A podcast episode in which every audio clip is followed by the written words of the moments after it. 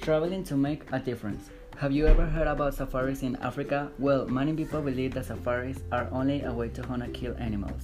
But the truth is quite different. Traveling to Africa can become a lifetime experience if you are willing to make a difference. First, you should know that safaris are a way of helping communities in many ways. Have you ever seen a documentary about one? One famous safari is Safeguarding a Future for Africa's Elephants, SAFE.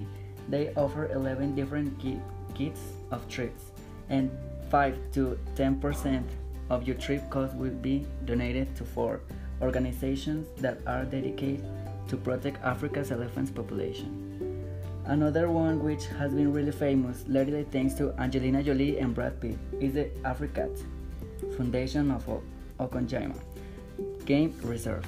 Since 1993, it has recorded over 1,000 cheetah and leopard from livestock farmers. The foundation is a major player in Namibia conservation community, as well as premier luxury ecotourism destination. A third one we want to mention is World Wildlife Fund's Great Uganda Gorilla Safari, where you can experience face-to-face encounters with the majestic mountain gorilla.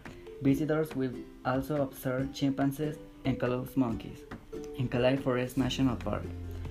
These are our top 3 Africa safaris you don't want to miss. Imagine being able to help animals conservation, tourism and also the community.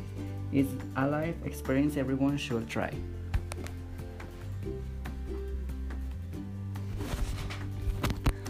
I know.